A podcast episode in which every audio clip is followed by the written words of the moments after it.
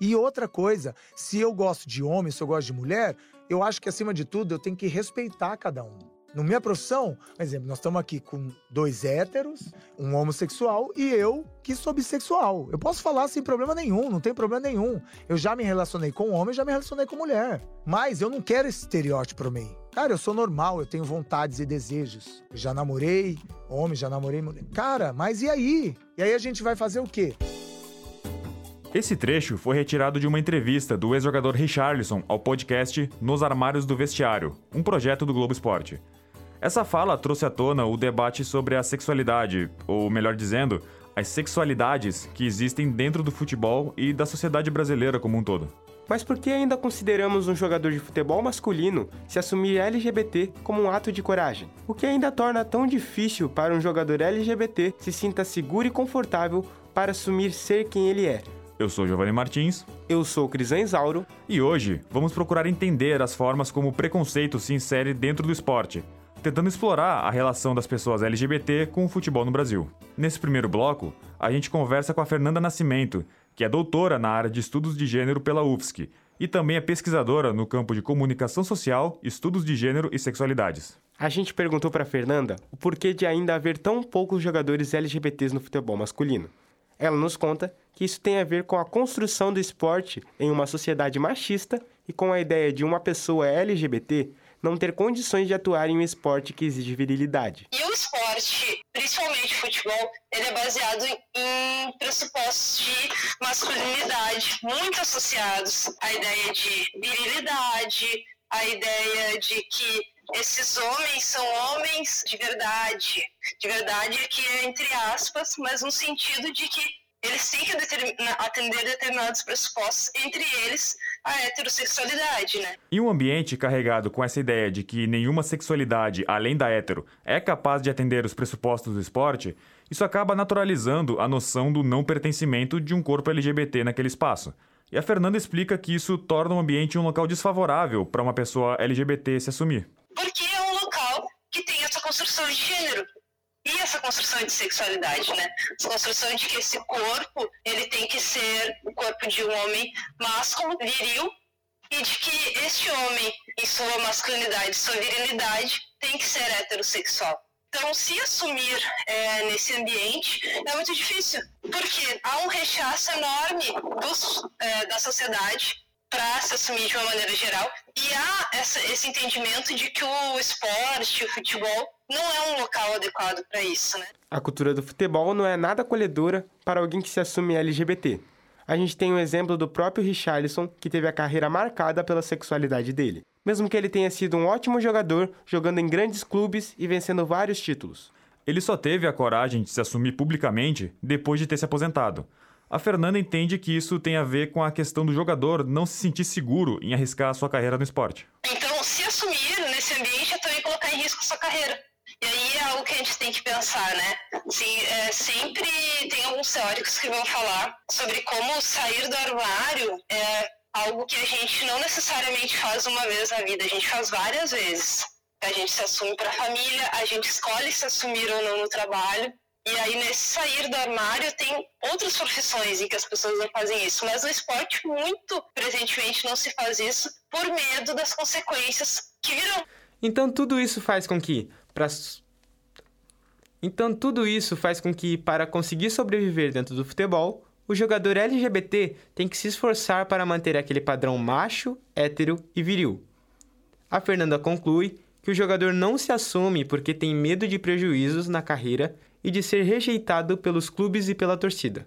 Então, as pessoas LGBTs de uma maneira geral, não simplesmente, eu estou falando especificamente do futebol, do futebol dos homens, por medo de perderem a sua carreira, de não serem aceitos nos clubes, de serem rechaçados pelas torcidas. Então, a questão da sobrevivência mesmo no esporte está perpassando essa questão é, de sair do armário.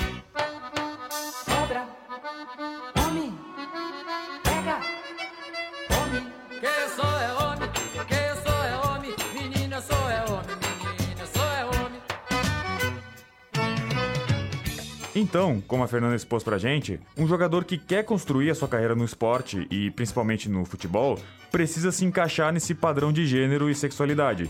Ele precisa ser o homem com H que o Ney Mato Grosso ironizou na música dele. E se ele não se adaptar, vai ser rechaçado e perseguido o tempo inteiro. Mas tem como mudar esse cenário? Agora nós vamos para um rápido intervalo. No próximo bloco, a gente conversa com Carlos Renan Evalt, que é presidente da Liga Nacional de Futebol, e fala sobre essa questão. Voltamos já.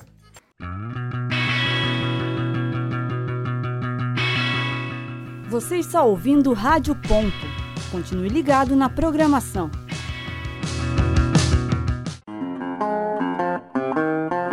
Continue ligado na programação da Rádio Ponto. Um, um, dois, rádio ponto UFSC. É rádio e ponto. Estamos de volta. No bloco anterior, a Fernanda Nascimento explicou as questões que envolvem a dificuldade de um jogador se assumir dentro do ambiente do futebol. E nesse segundo bloco, a gente conversa com Carlos Renan Evalt, presidente da Liguei e também do Magia Esporte Clube, o primeiro clube esportivo LGBT do Rio Grande do Sul, sediado em Porto Alegre.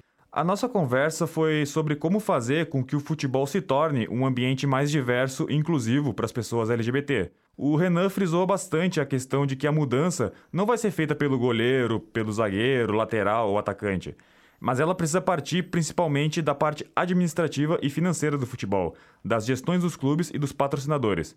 Afinal, o futebol, e especialmente o masculino, é um negócio. Isso vai ser definido pelos patrocinadores, pela gestão do futebol, por quem manda no futebol no país.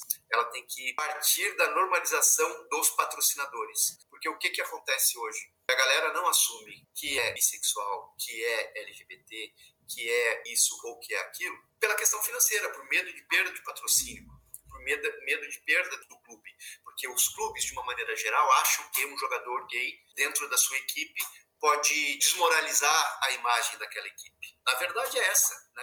Então, essa cultura está enraizada dentro do futebol em todos os níveis. O Renan entende que a mudança precisa vir de quem tem mais poder, mas infelizmente, ela é tão presente que muitas vezes o jogador LGBT ou que suspeitam ser LGBT é barrado já nas categorias de base, como o Renan nos conta.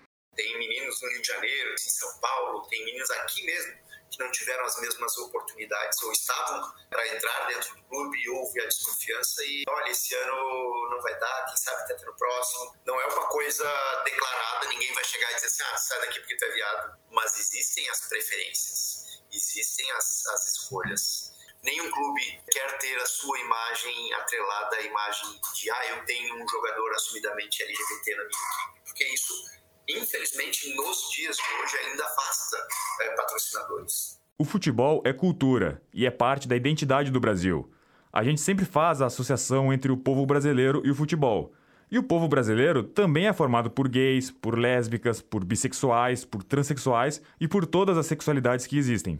Negar o futebol a outras sexualidades que não sejam a hétero é também negar a cultura a uma parcela do povo brasileiro. Por isso, foi criada a Liga Nacional do Futebol, um espaço para LGBTs poderem viver a cultura do futebol e ter acesso a esse esporte sem precisar estar em um ambiente altamente tóxico para eles. O Renan é presidente da Gay e reflete sobre essa questão. Porque o que a gente aprende desde pequeno? Que o Brasil é o país do futebol. O Brasil tem a cultura do futebol. E a partir do momento que tu diz não para uma determinada parcela da população que ela não tem acesso ao futebol, como as mulheres tiveram no passado, onde era até crime mulher jogar futebol, tu está dizendo que essa parcela da população não tem acesso à cultura. Tu está relegando ela ao segundo plano. Não, a cultura do futebol é só para homens cis, héteros, machistas, homofóbicos, transfóbicos. É essa parcela de população que tem o direito de jogar futebol. E nós entendemos que é muito pelo contrário futebol é a cultura do Brasil, é a paixão nacional e nós temos que estar inseridos nisso. A Liguei, então, surge com o intuito de ser esse espaço onde a população LGBT possa ter acesso à paixão nacional de maneira segura e confortável, como o Renan colocou. E eles vêm fazendo esse trabalho de usar o futebol como meio de integração e de inclusão. Mas os desafios ainda são enormes. A mudança passa não só por quem está envolvido no futebol, mas também pela sociedade de maneira geral. A homofobia e o preconceito no futebol são reflexos da discriminação presente no nosso país.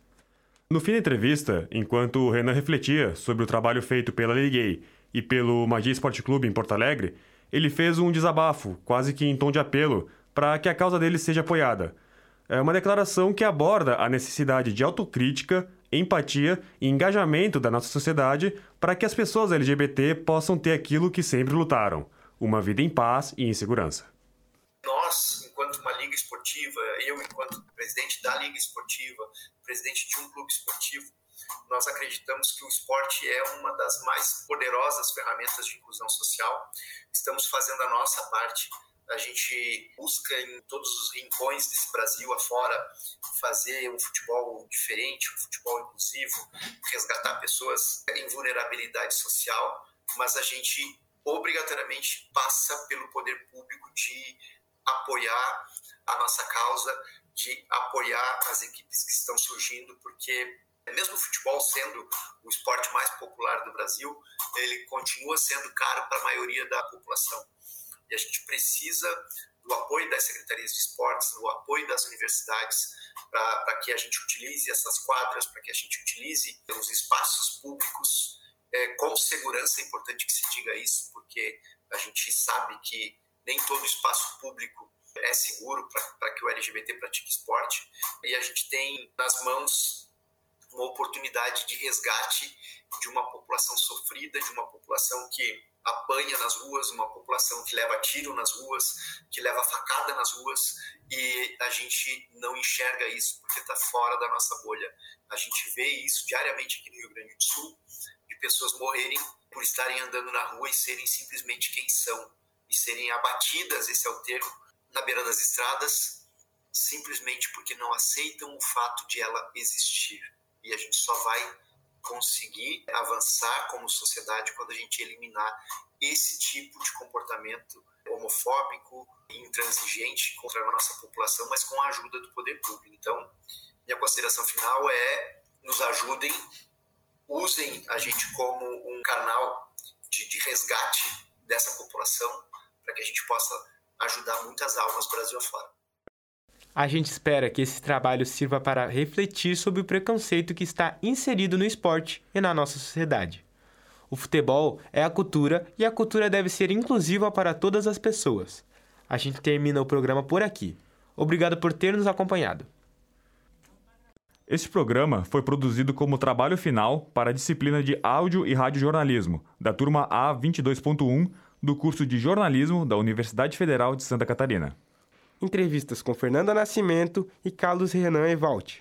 Monitoria de Luiz Ricardo Pires. Orientação técnica de Roque Bezerra.